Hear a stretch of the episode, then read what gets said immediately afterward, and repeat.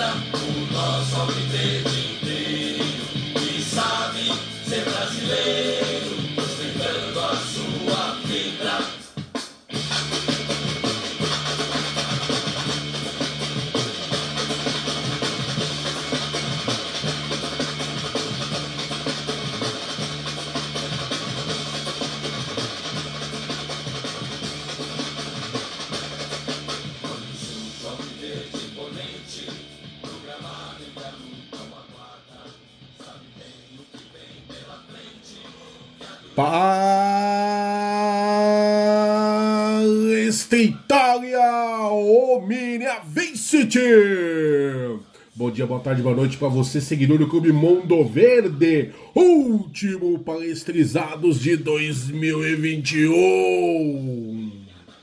Sei que a gente tá meio atrasado, as coisas parecem estar meio um pouquinho fora de ordem, como eu disse para vocês, tive alguns problemas aí há uns dias atrás, alguns inclusive de saúde, mas enfim, vamos que vamos.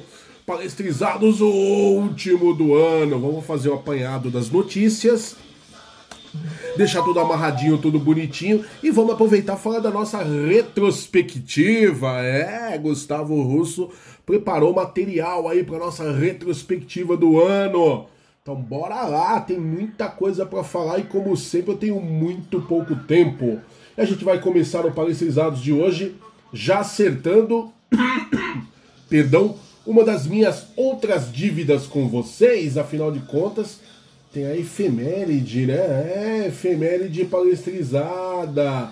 É, fiquei devendo aí, então vamos encerrar o ano com muito estilo, muita dose de. aquela dose suínica de história. Sim, senhoras e senhores, então bora lá. Efeméride palestrizada para fechar o ano de vez. A gente vai falar do dia 21 de dezembro até o dia 31 de dezembro, é isso que tá faltando, então bora lá, vamos pra cima. Palestra Itália Omnia Vincit, é, Jaguri Alviverde na área, e você tá ligado que aqui é o Palestrizados, porque aqui nós estamos sempre energizados pelo Verdão. Então bora lá, dia 21 de dezembro, em toda a história, o Verdão tem um total de quatro atuações, duas vitórias, um empate e uma derrota, oito gols marcados e cinco gols sofridos. Foi no dia 21 de dezembro de 1943, na vitória palestrina por 8 a 1, imposta sobre a Inter de Limeira, em jogo válido pela taça Nossa Senhora das Dores. O jogador Caxambu balançou as redes do rival nada menos do que cinco vezes. Foi no dia 21 de dezembro de 1958, estreia do ponta esquerda Romeiro, exímio batedor de falta. Botafogo 2, Palmeiras 3. E adivinha? Um dos gols foi de Romeiro. Dia 22 de dezembro, o Verdão tem um total de seis atuações, cinco vitórias e uma derrota, 10 gols marcados e 5 gols sofridos. Foi no dia 22 de dezembro de 1974. Adivinha? Palmeiras, campeão paulista de 74. Gambazada 0, Palmeiras 1, com gol do atacante Ronaldo. Dia 23 de dezembro, o Verdão tem um total de 7 atuações, duas vitórias, três empates e duas derrotas, 12 gols marcados e 10 gols sofridos. Foi no dia 23 de dezembro de 1972. Adivinha? Palmeiras, campeão brasileiro de 72. Palmeiras 0, Botafogo 0. Dia 24 de dezembro, o Verdão tem um total de quatro atuações. São três vitórias e um empate, 10 gols marcados e seis gols sofridos. Foi no dia 24 de dezembro de 1949. Estreia do atacante Aquiles. Palmeiras 2, Portuguesa 2. E Aquiles marcou um gol em sua estreia. Dia 25 de dezembro, o Verdão entrou em campo uma única vez no dia de Natal. Você achou que não ia ter nada? Foi uma vitória por 3 a 0 diante do Gambá em 1921. Que presente de Natal maravilhoso! Dia 26 de dezembro, o Verdão tem um total de 5 atuações em toda a história. 3 vitórias e 2 derrotas, 16 gols marcados e 9 gols sofridos foi no dia 26 de dezembro de 1954, na vitória do Alviverde por 8 a 1 sobre o 15 de Piracicaba, pelo Campeonato Paulista daquele ano. Humberto Tosi marcou novamente quatro gols em uma única partida. O feito se tornou ainda mais relevante por ter sido a terceira vez em um intervalo de quatro meses. No intervalo de quatro meses, três hat-trick de Humberto Tosi. Você tá de brincadeira, meu amigo. O cara era bom demais. Perdão, mas pra falar tanta coisa sobre Humberto Tosi, a garganta nem aguenta. Bom, aliás, hat-trick não. Foram quatro gols na única partida. Foi mais que hat-trick. Hat-trick são três. Ele fez pela terceira vez em quatro meses, ele marcou quatro gols em uma única partida havia marcado em 22 de agosto e em 8 de dezembro daquele ano, ou seja, menos de 30 dias antes, e ainda voltaria a repetir o feito dentro de cinco meses, em 7 de maio de 55 e também em sua segunda passagem pelo Verdão, em 7 de dezembro de 1960. Cara, toda vez que eu conto isso, eu fico devendo, eu preciso tirar tempo para pesquisar mas eu acho que isso é um recorde, cara. Eu acho que nunca ninguém fez isso, né? Com essa essa profusão né, de vezes. Sensacional. Dia 27 de dezembro, o Verão tem um total de seis atuações, quatro vitórias e duas derrotas, 17 gols marcados e nove gols sofridos. Foi no dia 27 de dezembro de 1983. Falecimento do meia Luizinho Mesquita. Dia 28 de dezembro, o Verão tem um total de quatro atuações, duas vitórias, um empate e uma derrota, 13 gols marcados e 9 gols sofridos. Foi no dia 28 de dezembro de 1947. Adivinha? Palmeiras, campeão paulista de 1947. O primeiro título de Oswaldo Brandão como treinador. Lambari 1, Palmeiras 2. É. Dia 28 de dezembro de 1952, último jogo do volante Túlio, 227 jogos e 6 gols. Palmeiras 2, Bicharada da Vila Sônia 2. Dia 28 de dezembro de 1960, adivinha? Palmeiras, campeão brasileiro de 1960, a Taça Brasil. Palmeiras 8, Fortaleza 2. E essa também foi a partida válida pelo Campeonato Brasileiro em que o Verdão aplicou o maior número de gols. Dia 29 de dezembro, o Verdão tem um total de três atuações, duas vitórias e uma derrota, três gols marcados e um gol sofrido. Foi no dia 29 de dezembro de 1944, nascimento do meia-direita argentino Madurga. Foi no dia 29 de dezembro de 1967. Adivinha? Palmeiras, campeão brasileiro de 67. Novamente a Taça Brasil. Palmeiras 2, Náutico 0. Foi no dia 29 de dezembro de 1998. Palmeiras, campeão da Copa Mercosul de 98, a primeira edição, que é a atual sul-americana. Tem gente que insiste em dizer que são torneios diferentes. Não é não, viu gente? Só para avisar, viu? Palmeiras 1, Marias 0. Dia 30 de dezembro, o Verdão tem um total de três atuações. São duas vitórias e um empate, sete gols marcados e quatro gols sofridos. Foi no dia 30 de dezembro de 1945. Último jogo do zagueiro Junqueira. 334 jogos e nenhum gol. Palmeiras 3, Gambá 3. E finalmente no dia 31 de dezembro, o Verdão tem um total de duas atuações. São duas vitórias. Balançou as redes adversárias em três oportunidades e não sofreu nenhum gol. É, e essa foi a nossa efeméride palestrizada, findando esse ano, já adiantando alguns dias aí, porque o ano ainda não acabou, como vocês bem sabem, né? mas aí já deixando dezembro tudo em ordem. Quando voltarmos o ano que vem, eu já começo com janeiro, ok? É. E aí, toda vez que eu falo de título na efeméride palestrizada, tá na cara que eu faço recordizando na sequência. Tem momento para recordar as conquistas do Verdão. E vamos falar pela ordem, hein? Primeiro do Campeonato Paulista de 1974. Esse tem um gosto especial pro palmeirense. O Campeonato Paulista de 74 foi a 73 edição do torneio, promovida pela Federação Paulista de Futebol, e teve, óbvio, o Palmeiras como campeão. O artilheiro foi Geraldão do Botafogo com 23 gols. Nesta oportunidade, o vice-campeão foi o Gambá, que delícia, que já se encontrava havia 20 anos sem conquistar o título estadual. Ficou mais um, né?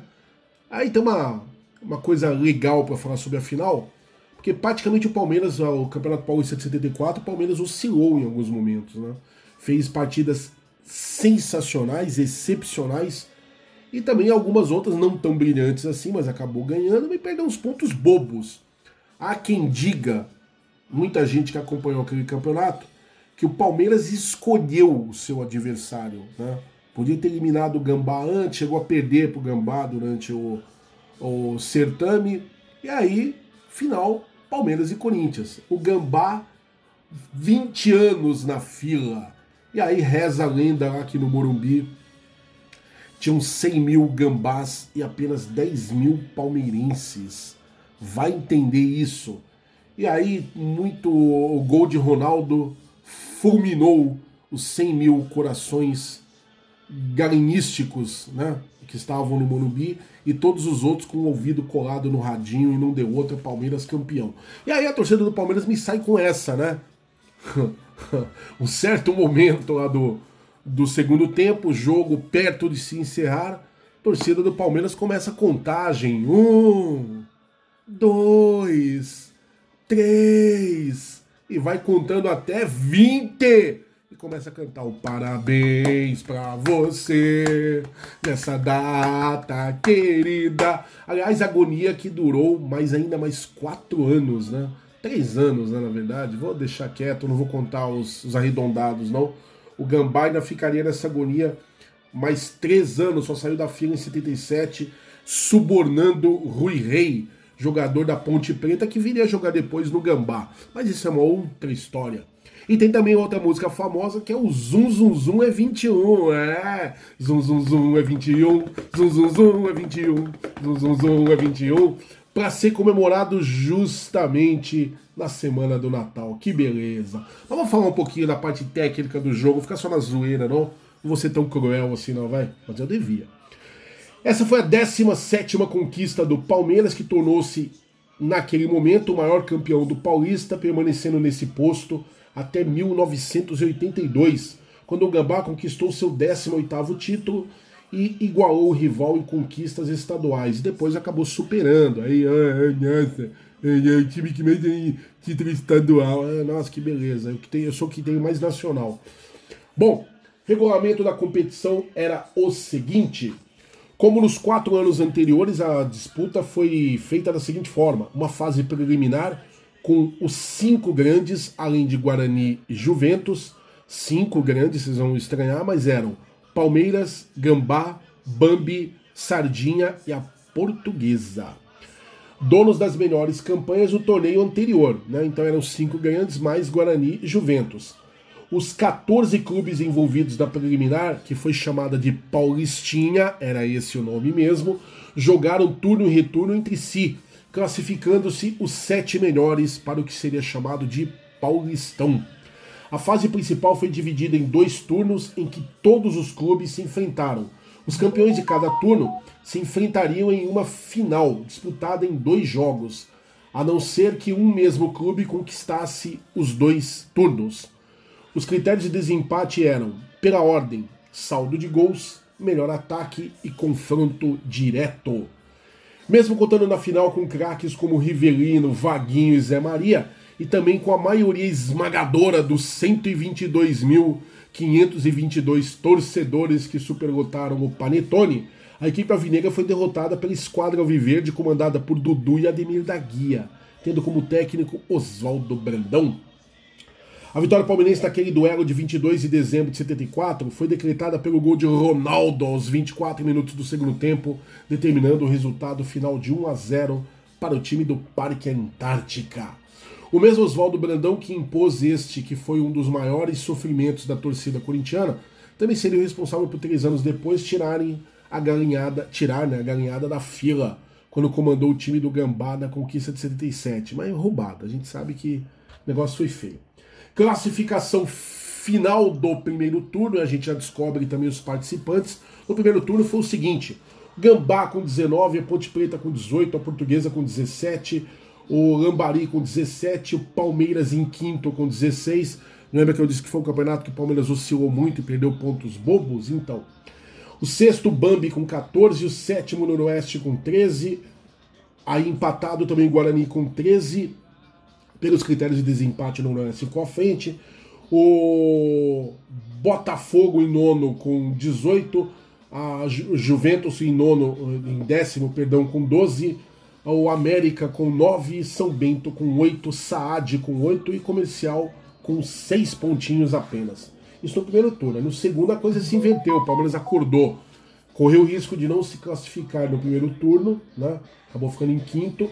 Eram sete que precisavam se, se classificar aí, como a gente já viu. Mas teve o segundo turno, né? No segundo turno ficou o seguinte: Palmeiras com 21, Bambi com 20, Lambari com 18, Guarani com 18, Botafogo com 14, Portuguesa com 14, Juventus com 13, Gambá com 13, se inverteu, né?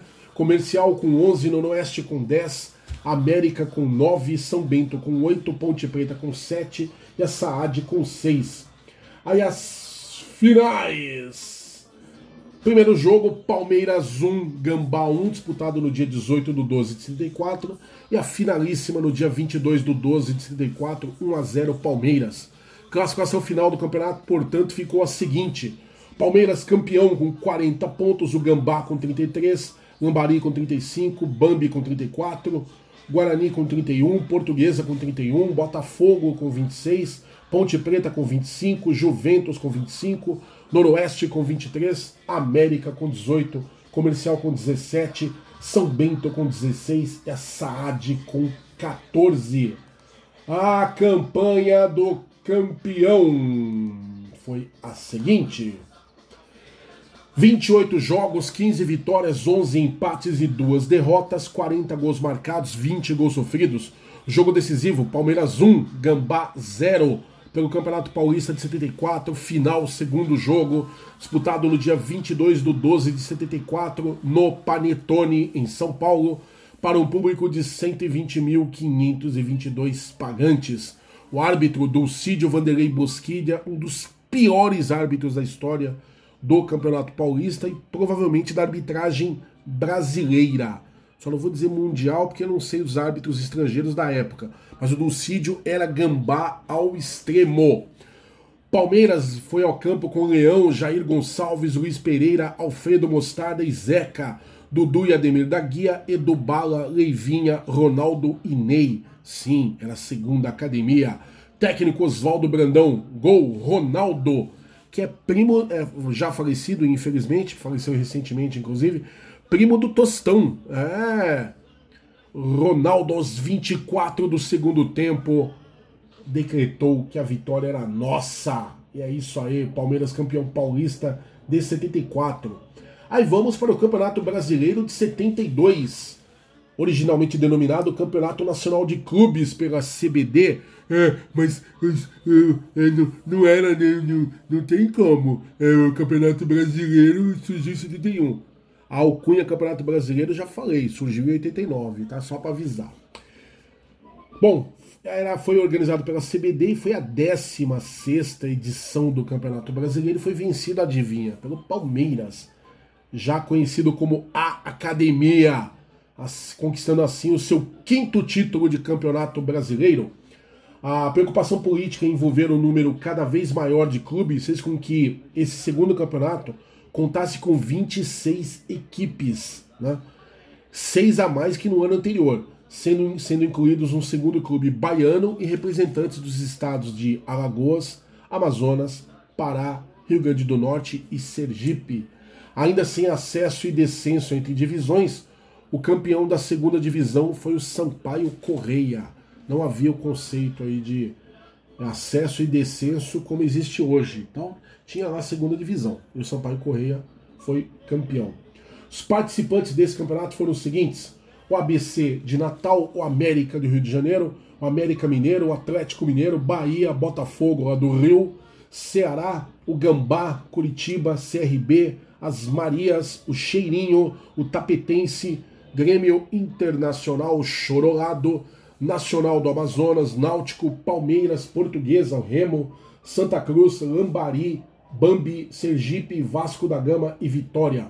Fórmula de disputa era a seguinte: na primeira fase, quatro chaves, sendo duas de seis clubes e duas de sete clubes, turno único, classificando os quatro melhores colocados de cada chave. Na segunda fase, quatro chaves com quatro clubes em cada, classificando o campeão de cada chave. Na semifinal, jogos em turno único, dando preferência de empate ao clube com maior pontuação no campeonato, classificando-se os vencedores de cada jogo. A final Jogo único, com empate favorecendo o clube com maior pontuação durante o campeonato. Então vamos lá. Na primeira fase, deixa eu localizar aqui o Palmeiras, vamos falar só do que diz respeito a gente. Né? Já mudei de ideia porque tem muito time aqui, mas enfim. Pera aí, pera aí.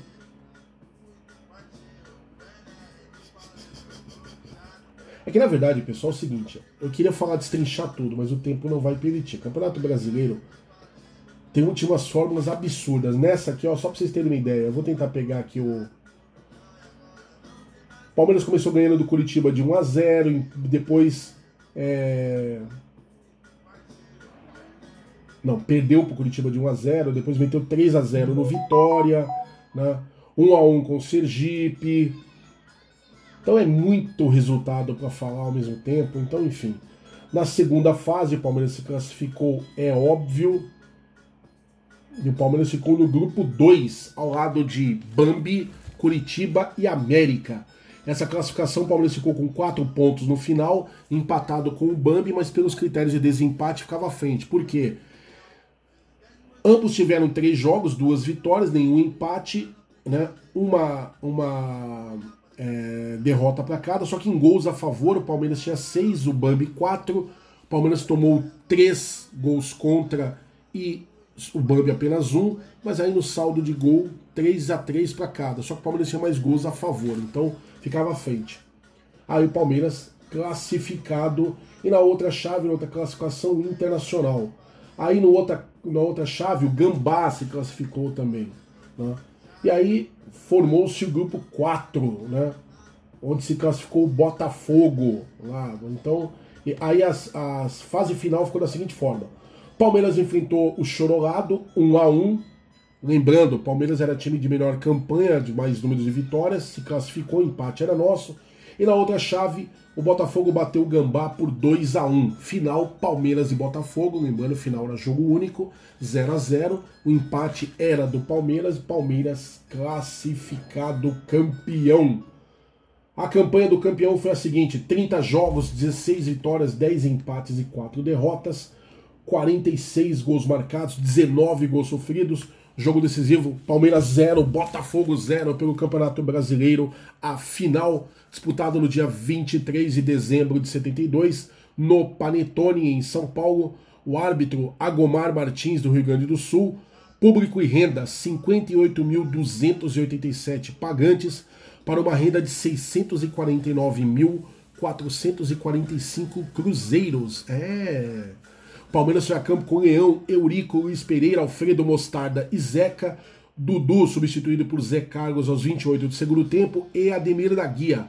Edu Bala, substituído por Ronaldo aos 25 do segundo. Madurga, Leivinha e Ney. O técnico Oswaldo Brandão. 0 a 0 Palmeiras campeão brasileiro de 72. É, meu amigo. Isso aí. Aí pela ordem, Campeonato Paulista de 1947. Campeonato Paulista de 47 teve como campeão a equipe do Palmeiras, é óbvio. O artilheiro da equipe foi da equipe do Gambá, né? o Servilo de Jesus, com 20 gols. Foi um campeonato disputado em dois turnos. Né? Será que eu consigo filtrar aqui? Ah, deixa eu ver aqui. Acho que eu consigo. Pra gente dar um up aqui, peraí. Os resultados do Palmeiras. Peraí que eu acho que eu consigo sim, torcida. Vai ficar legal. Vamos ver aqui, consigo! Palmeiras enfiou, e a gente já fica sabendo todos os participantes também. Palmeiras enfiou 3 a 0 na Portuguesa Santista, 3 a 0 no Juventus, 1 a 0 nos Lambaris, aí 2 a 0 na Portuguesa, 1 a 0 no Nacional, 3 a 1 na Galinhada, 4 a 3 na Bicharada, 7 a 1 no Comercial, 1 a 1 com o Ipiranga, sim, aquele com Y, 4 a 0 no Jabaquara, 4 a 2 na Portuguesa Santista, 2 a 0 no Nacional, 4 a 1 no Juventus, 2 a 1 na Portuguesa. Perdemos depois 2 a 0 para o Gambá. 2 a 1 no Ipiranga, com Y, óbvio. 3 a 1 no Jabaquara, 1 a 1 com o Bambi. 2 a 1 nos Lambaris, 2 a 0 no comercial da capital. Ah, senhoras e senhores, isso aí. O jogo do título foi justamente contra o Lambari, a campanha do campeão foi a seguinte: 20 jogos, 17 vitórias, 2 empates e uma única derrota, 51 gols marcados, 16 gols sofridos. Jogo decisivo: Palmeiras 2, Lambari 1, pelo Campeonato Paulista de 47, 19 rodada, no disputado no dia 28 do 12 de 47, no estádio da Vila Belmiro, é, foi lá na casa dos caras. O árbitro Francisco Confilho e o Palmeiras foi a campo com Oberdan, Caieira e Turcão, Zezé Procópio, Túlio e Valdemar Filme, Lula, Arthurzinho, Oswaldinho, Lima e Canhotinho. Técnico Oswaldo Brandão. Os gols. Turcão aos 14 minutos do primeiro tempo abriu o placar para o Palmeiras. Arthurzinho aos 37 do primeiro tempo ampliou para o Palmeiras e Odair aos 5 do segundo tempo diminuiu para o Lambari, mas já era tarde. Palmeiras campeão paulista de 1947. É, senhoras e senhores. Isso aí, vamos lá que tem mais título ainda. Aí a gente vai para o Campeonato Brasileiro de 1960. É, originalmente denominado Taça Brasil pela CBD, foi a segunda edição do Campeonato Brasileiro. O Palmeiras sagrou-se campeão porque é a segunda, porque em 59 teve título, né? O Palmeiras sagrou-se campeão, vencendo Tapetense em uma das semifinais, ganhando um, empatando o outro jogo, chegou à final e venceu os dois jogos contra o Fortaleza, faturando seu primeiro título brasileiro da história. Muita gente reclama, é, mas pô, brasileiro com só esses jogos. Então, essa edição contou com a participação de 17 campeões estaduais, sendo que os campeões de São Paulo e Pernambuco, estaduais, estados finalistas, do Campeonato Brasileiro de Seleções Estaduais de 59 já entravam na fase final. Era esse o regulamento. Era por isso. Então, o Campeonato Brasileiro de Seleções Estaduais de 59, quem fosse é, os estados campeões já tinham seus campeões estaduais garantidos na fase final. É o caso de Fortaleza e era o caso do Palmeiras. Esta foi a primeira edição a classificar seu campeão para a disputa do Campeonato Nacional do ano seguinte.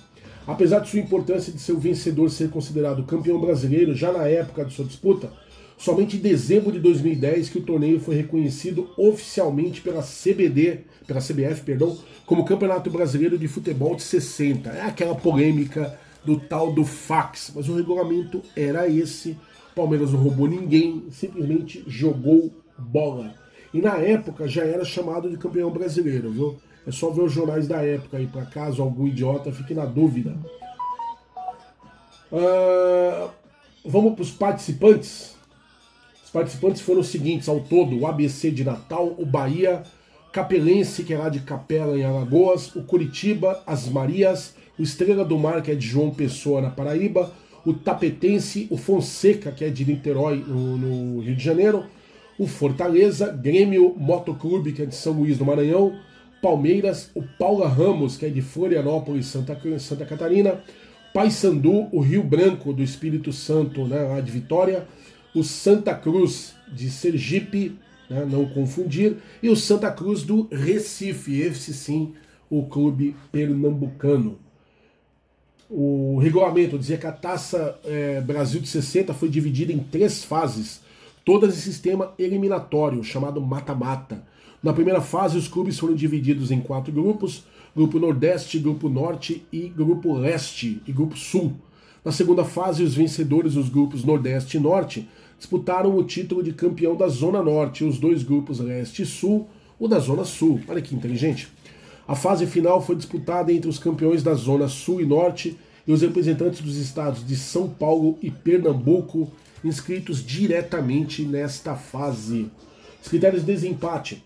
Todos os jogos da Taça Brasil de 60 foram disputados em modo eliminatório, o mata-mata, em dois jogos de ida e volta. A equipe que somasse mais pontos passava para a fase seguinte.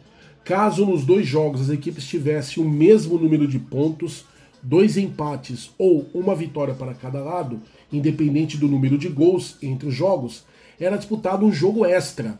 Nessa partida, caso persistisse o empate, o time que tivesse o maior gol average que é a média dos gols marcados dividido pelos gols sofridos. Nas três partidas da fase era o vencedor. Se mesmo assim o empate persistisse, a vaga seria decidida no cara ou coroa. Isso mesmo que vocês ouviram, no cara ou coroa. É, a moedinha decidia.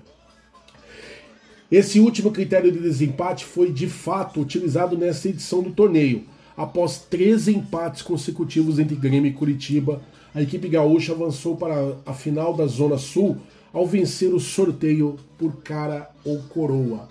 Bizarro. A tabela, os confrontos da fase final propriamente dita, que é o que nos interessa. O Fortaleza bateu o Motoclube por 2 a 0 depois empatou por 1 a 1 se classificando. O Bahia bateu o Capelense por 2 a 0 depois por 2 a 1 se classificando. Aí o Curitiba empatou em 1 a 1 com o Grêmio depois empataram em 3 a 3 o jogo extra foi 1 a 1 e na moedinha deu Grêmio. Aí o Tapetense, ah, as Marias empataram com o Tapetense em 1 a 1 depois perderam por 4 a 1 Aí o que aconteceu? O Fortaleza bateu o Bahia por 2 a 1 depois empatou em 0 a 0 se classificando. O, tapete, o Grêmio é, perdeu para o Tapetense por 3 a 1 e depois por 4 a 2 Aí deu Tapetense. Palmeiras entra nessa fase. Aí o que acontece? O Santa Cruz, aliás, o Santa Cruz e o Palmeiras entram nessa fase, né? Santa Cruz e Fortaleza se enfrentaram 2 a 2 depois o Fortaleza bateu o Santa Cruz por 2 a 1 e nesse meio tempo o Palmeiras empatou em 0 a 0 com o Tapetense, depois ganhou por 1 a 0 e aí fez a final com o Fortaleza 3 a 1 o primeiro jogo, 8 a 2 o segundo jogo, Palmeiras campeão.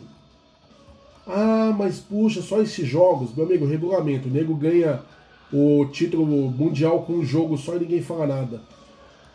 Aí o regulamento, a campanha do campeão, quatro jogos, três vitórias e um empate, 12 gols marcados, três gols sofridos, Jogo decisivo no dia 28 do 12 de 60, pelo Campeonato Brasileiro de 60, a Taça Brasil, a final, segundo jogo.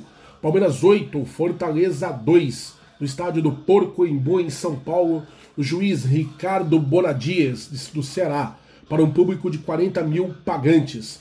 Palmeiras foi a campo com Valdir, Djalma Santos, Valdemar Carabina, Aldemar e Jorge, Zequinha e Chinesinho, Juninho Botelho, Romeiro, Humberto e Cruz, o técnico Oswaldo Brandão. Os gols. Charuto abriu o placar para o Fortaleza, fazendo 1 a 0 Zequinha, aos 8 minutos, empatou. Chinesinho, aos 10 do primeiro, ampliou. Romeiro, aos 12 do primeiro tempo, fez mais um.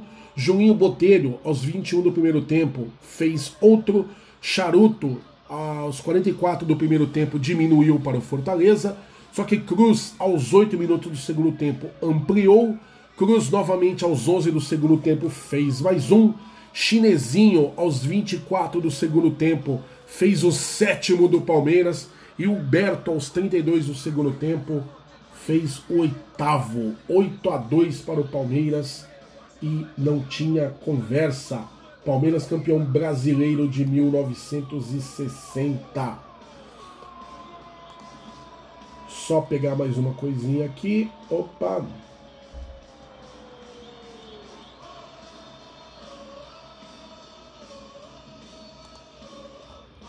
Só mais um instantinho. Pronto. E aí, Palmeiras campeão brasileiro. Aí mais um título brasileiro na sequência. Palmeiras campeão brasileiro de 67. O torneio Roberto Gomes Pedrosa. É, foi originalmente denominado Torneio Roberto Gomes Pedrosa, a nona edição do Campeonato Brasileiro. Foi vencido pelo Palmeiras, conquistando assim o título de campeão brasileiro de futebol de 67. É, título compartilhado oficialmente pela CBF com o próprio Palmeiras né, que também venceu a penúltima edição da Taça Brasil, realizada no mesmo ano. O Palmeiras ganhou os dois. Só que a diferença é que o Campeonato Brasileiro, o Roberto Gomes Pedrosa, foi disputado no segundo semestre, né? Então vamos lá. Os participantes foram Atlético Mineiro, Bangu, Botafogo, Gambá, Marias, Ferroviário, Cheirinho, Tapetense, Grêmio, Chororado, Palmeiras, a Portuguesa, os Lambaris, o Bambi e o Vasco da Gama. Fórmula de disputa foi a seguinte: embora tenha sido organizado pelas Federações Paulista e Carioca de Futebol a partir do torneio Rio São Paulo, foi o primeiro certame a reunir as principais forças do futebol brasileiro, tendo sido disputado por 15 clubes e 5 estados, a saber, Palmeiras, Gambá, Bambi, Lambari e Portuguesa de São Paulo, Cheirinho, Tapetense, Vasco da Gama, Botafogo e Bangu do então estado da Guanabara, o Chorolado e Grêmio do Rio Grande do Sul, Marias e Atlético Mineiro de Minas Gerais e Ferroviário do Paraná. Praticamente os 12 grandes estavam nesse torneio. Praticamente não, estavam todos nesse torneio. A forma de disputa dessa edição da competição já era semelhante à dos campeonatos brasileiros posteriores, com as equipes divididas em grupos e mais uma fase para definir o campeão. Cada clube disputava um mínimo de 14 partidas e o que já obrigava o campeonato a ter um espaço grande de calendário. Primeira fase, os 15 participantes jogavam todos contra todos em turno único, mas divididos em dois grupos, um com sete e outro com oito equipes, para efeito de classificação.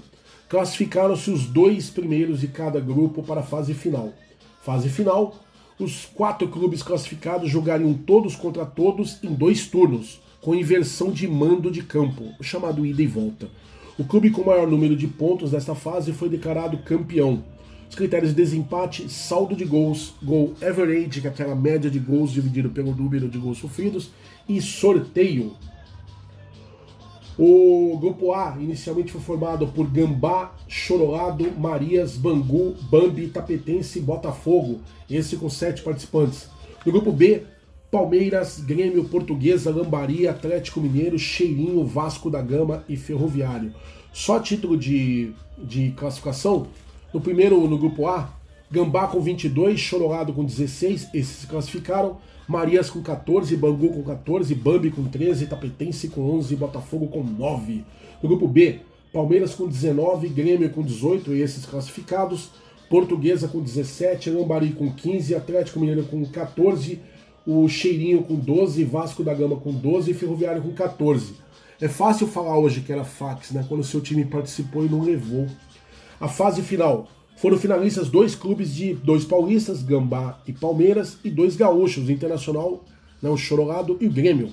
O Palmeiras conquistou o título na última rodada da fase final, ao enfrentar o Grêmio em São Paulo no dia 8 de junho, uma quinta-feira. O Palmeiras precisava apenas de um empate e venceu por 2 a 1 Se o Grêmio vencesse, daria o título para o seu rival Chororado, que no, na noite anterior havia vencido o Gambá por 3 a 0 em Porto Alegre. Esse aí é o, o a, a, parte geral da história. Palmeiras bateu o Internacional por 2 a 1 com gols de Dario e Gadiardo. Empatou com o Gambá em 2 a 2 com gols de César Maluco e Zequinha. Depois empatou com o Grêmio 1 a 1 com gol, com gol de João Daniel. Foi 0 a 0 com o Chorolado. Depois bateu o Gambá por 1 a 0 gol de César Maluco. E aí 2 a 1 com o Grêmio, os dois gols de César Maluco. Da classificação quadrangular final ficou a seguinte: Palmeiras campeão com 9 pontos, entre o Chorolado com 7, o Gambá com 5 e o Grêmio com 3. Lembrando, se o Grêmio tivesse ganho, daria o título ao Chorolado. Muita gente vai falar assim, nossa, eles abriram mão do campeonato, que seja.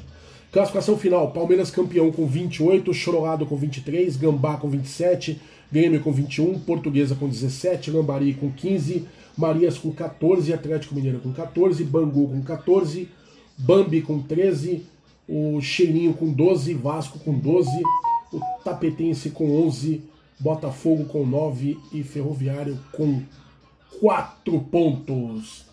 A campanha do campeão: 20 jogos, 10 vitórias, 8 empates e 2 derrotas, 39 gols marcados, 26 gols sofridos. Jogo decisivo disputado no dia 8 de 6 de 1967.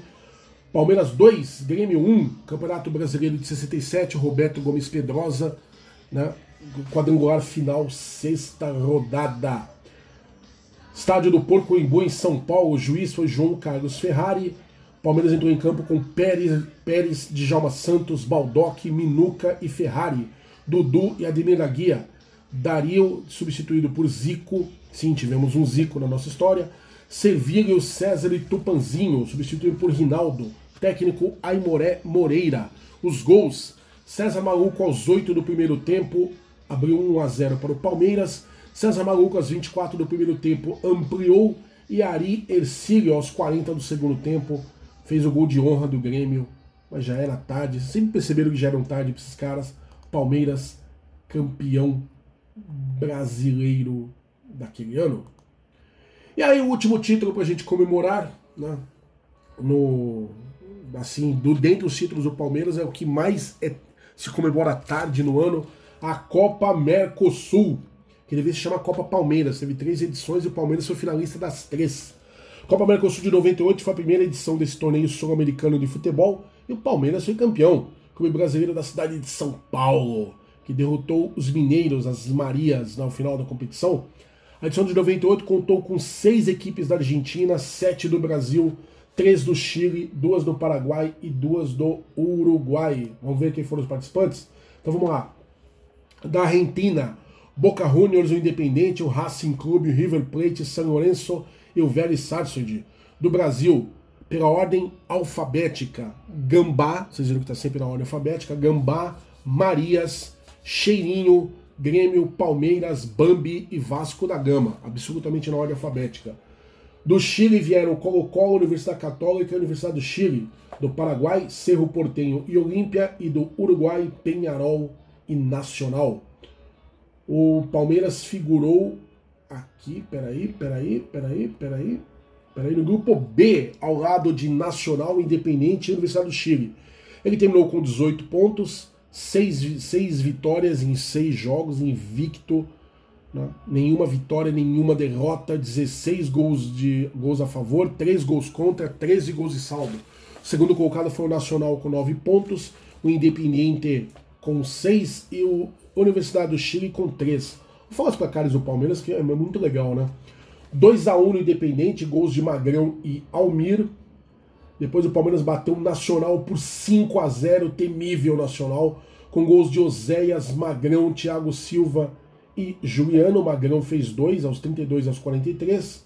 Depois o Palmeiras bateu a Universidade do Chile por 2 a 1 com gols de Roque Júnior e Alex, isso lá no estádio dos caras. O Nacional foi lá no estádio dos caras, tomaram cinco em casa, que delícia. Quando o Independente, o Palmeiras jogou no Parque, aliás, desculpa, no Panetone, certo? Aí nos jogos da volta, o Palmeiras bateu o Independente por 3 a 0 lá na casa dos caras. Um gol de Paulo Nunes e dois de Alex. Recebemos o Nacional em casa e metemos 3 a 1 Rogério e Arilson. Arilson fez dois gols. E aí finalmente encerramos essa fase, recebendo a Universidade do Chile em casa e batendo-os por 1 a 0 com gols de Almir. Certo? Aí o Palmeiras vai lá para fase seguinte. Eu estou pulando aqui os jogos que não nos interessam, é óbvio. Outras fases que se danem, não temos nada a ver com isso.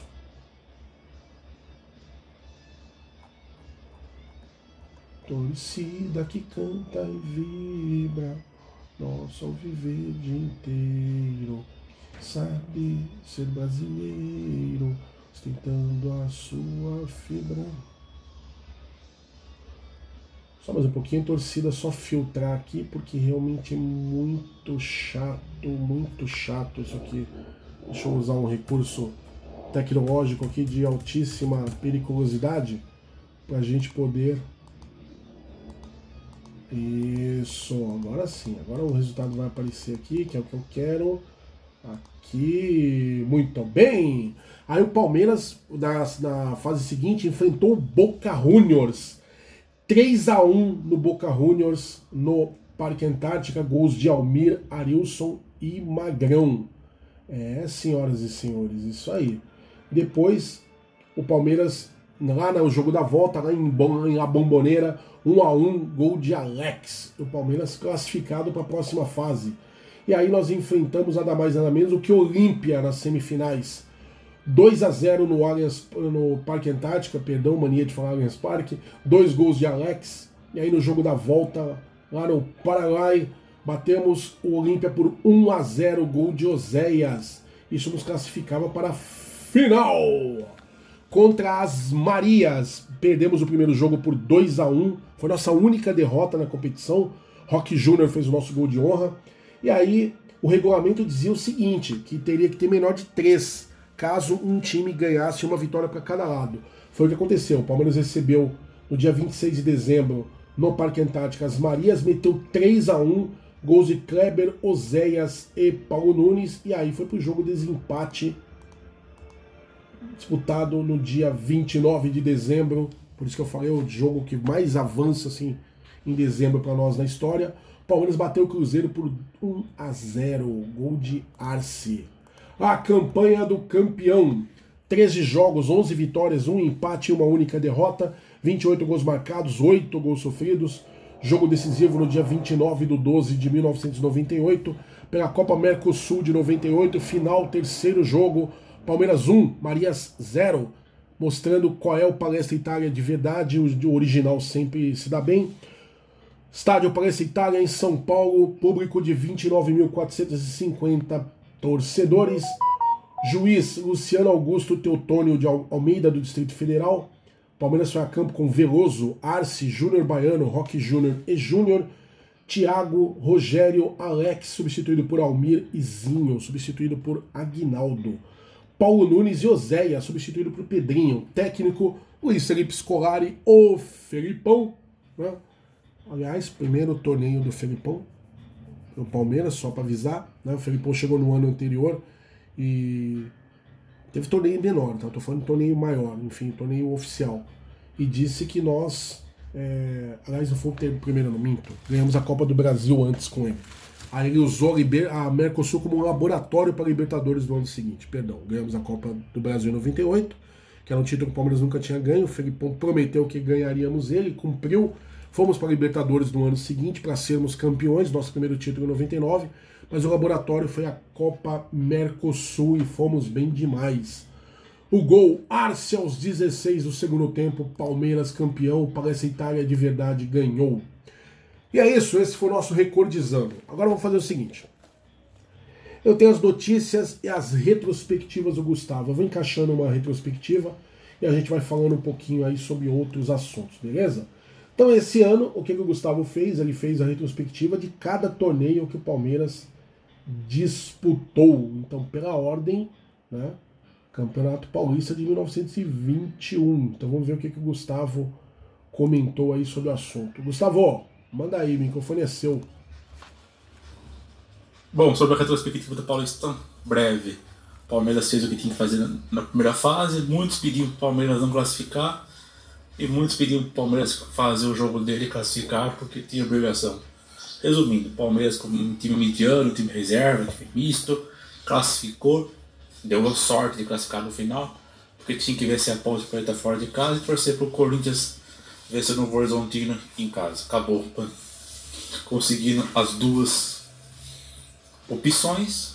Todo mundo achou que até o Corinthians ia tirar o pé, mas o Palmeiras fez a parte dele lá em Campinas contou com a sorte do Corinthians ganhado no Horizontino já, já praticamente classificado. Aí o Palmeiras conseguiu no mata-mata, pegou o Red Bull Bragantino. E eu mesmo falei, ah, mesmo, mesmo com titulares ou não, eu, creio, eu achei que o Palmeiras não ia passar, ah, vai tirar o pé. Não vai passar e vai acabar tendo um pouco mais de foco. Mas a equipe foi lá, jogou bola, venceu por 1x0, foi até Itaquera, pelo Corinthians, não teve nem conhecimento do jogo entrou aí e, meu, passou o carro, 2x0, 2x0 foi pouco. O time jogou solto, jogou muito. Pouco mais de foco naquele jogo, era, era 3, 4, 5 fácil. E foi pra final no modo. É, modo aluno, faculdade, escola. Sabe aquele final de ano que você já passou da matéria, mas você tem que ir por cumprir, por cumprir aula, por cumprir chamada, para um bombar? Mas você já passou de ano? Você vai com aquela puta má vontade? É mais ou menos que o Palmeiras estava nas finais contra o São Paulo. Correu um tempo lá no Allianz Parque, deu uma pressão, principalmente no segundo tempo, mas não conseguiu ganhar o jogo, ficou no 0x0. Entrou, começou até é, é relativamente ok no Morumbi, tomou um gol besta lá de fora da área. Daí em diante São Paulo controlou a partida, fez o segundo gol no contra-ataque ganhou o Paulistão. Então, gente, o que eu posso resumir o Paulistão? Palmeiras, Palmeiras como Palmeiras cumpriu na primeira fase o, o que tem que fazer, classificou. No mata-mata, foi o dever dele. Mais time que o Red Bull, foi lá e classificou. Muito mais time que o Corinthians, foi lá e classificou. Muito mais, muito mais, muito mais, muito mais time que o São Paulo. Só faltou uma coisa: Palmeiras não levou as finais do Paulistão a, a sério. Uma coisa que o cobra até hoje. Chegou na final, não tá afim de jogar, então coloca a reserva pra jogar. Tá afim de jogar, entra e ganha.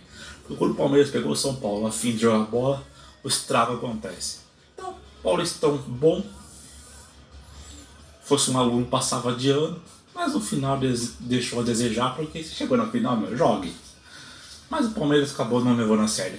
Não tiro os méritos do São Paulo, mas o Palmeiras colaborou, colaborou.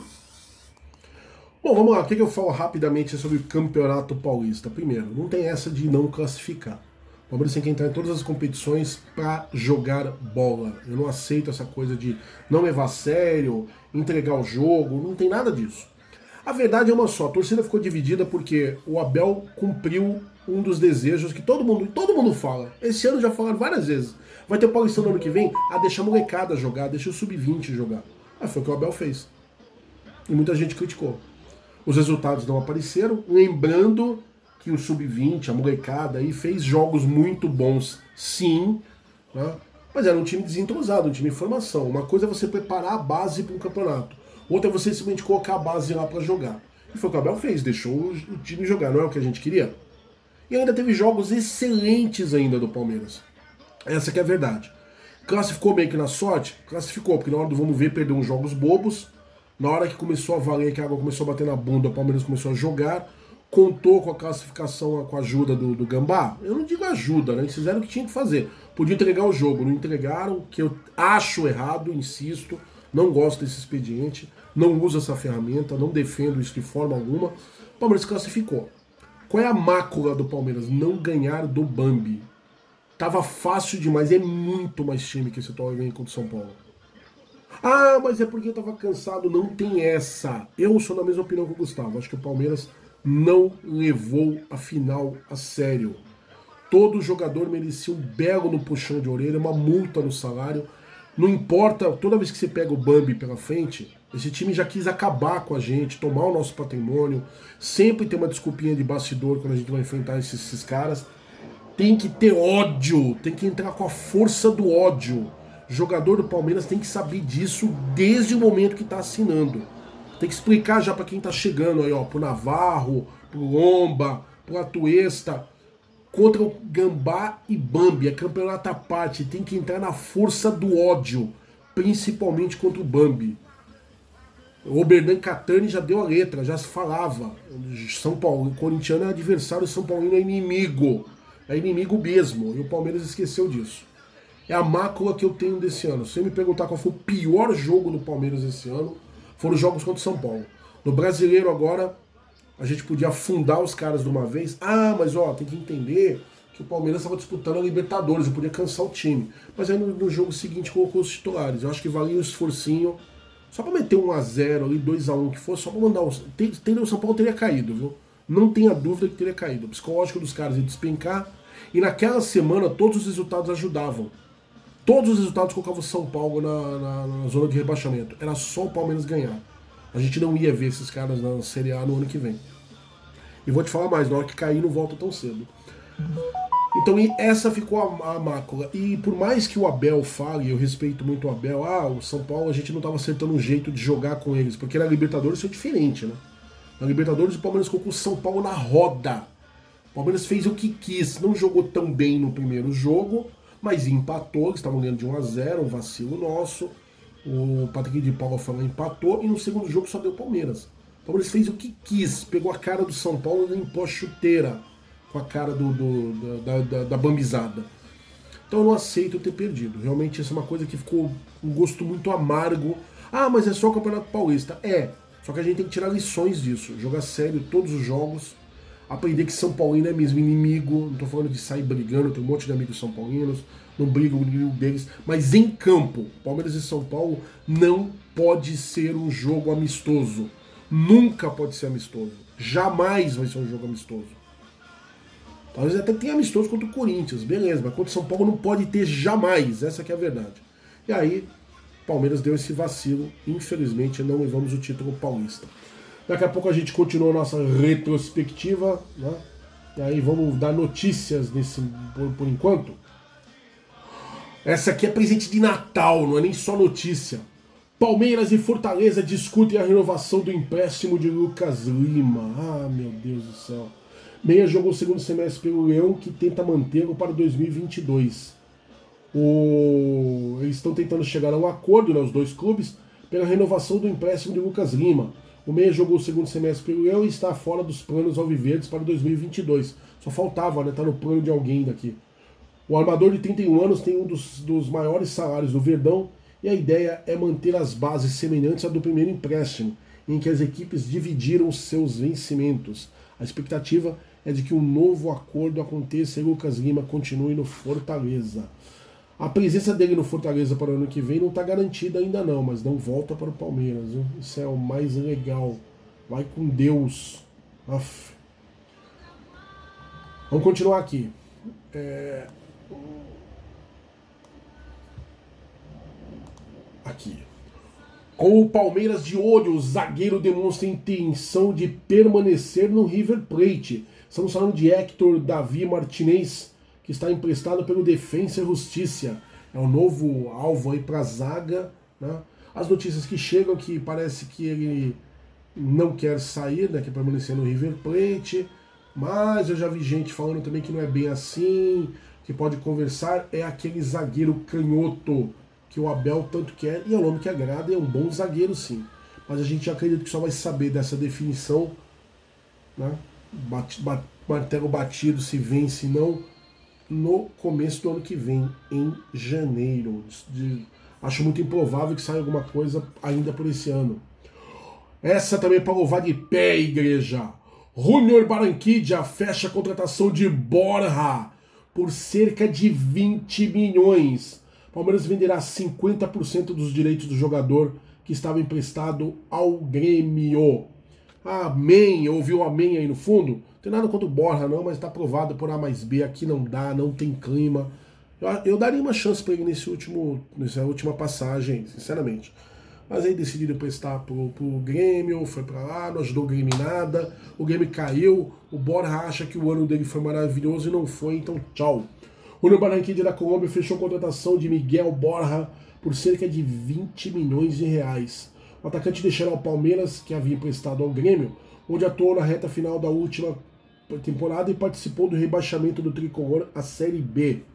Conforme foi apurado, Júnior Barranquilla pagará aproximadamente 3,5 milhões de dólares, que na cotação de hoje dá 20 milhões de reais, por 50% dos direitos de Borja. A outra metade ficará ainda com o Palmeiras. Quer dizer, se for vendido, o Palmeiras ainda ganha uma grana lá na frente. Negócio excelente. Parabéns, Anderson Barros. Para a negociação ser oficializada, falta assinatura dos contratos e outras burocracias. O vínculo será de três temporadas. Borja, inclusive, já está na Colômbia.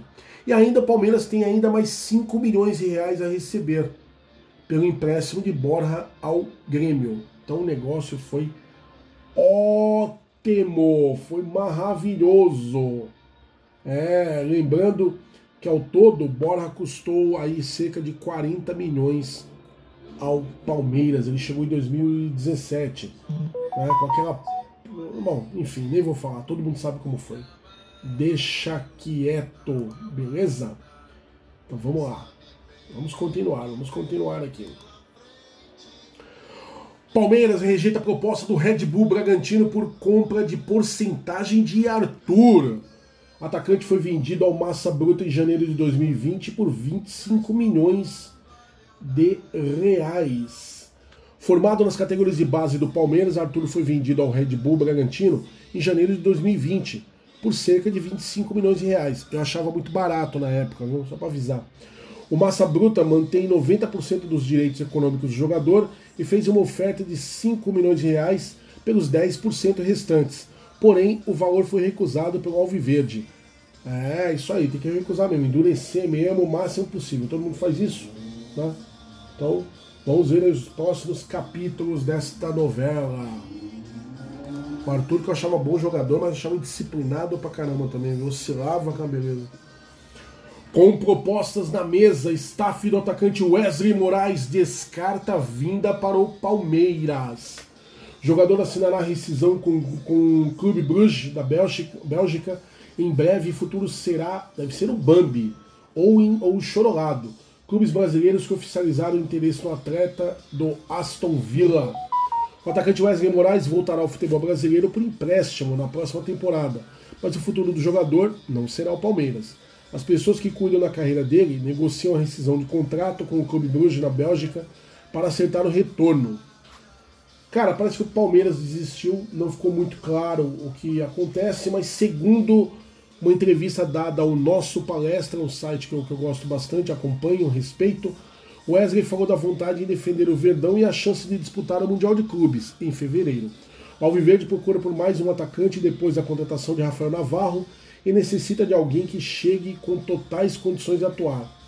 Como o brasileiro que pertence ao Aston Villa passou por uma delicada cirurgia nos ligamentos do joelho direito no ano passado, a questão física foi um ponto importante para que o Palmeiras não desse prosseguimento no interesse formalizado, formalizando uma proposta.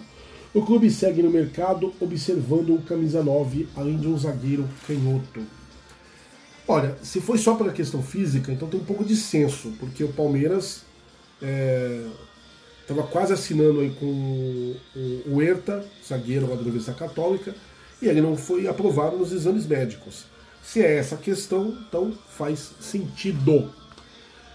Histórico: Palmeiras alcança 100 títulos conquistados em 5 anos no futebol.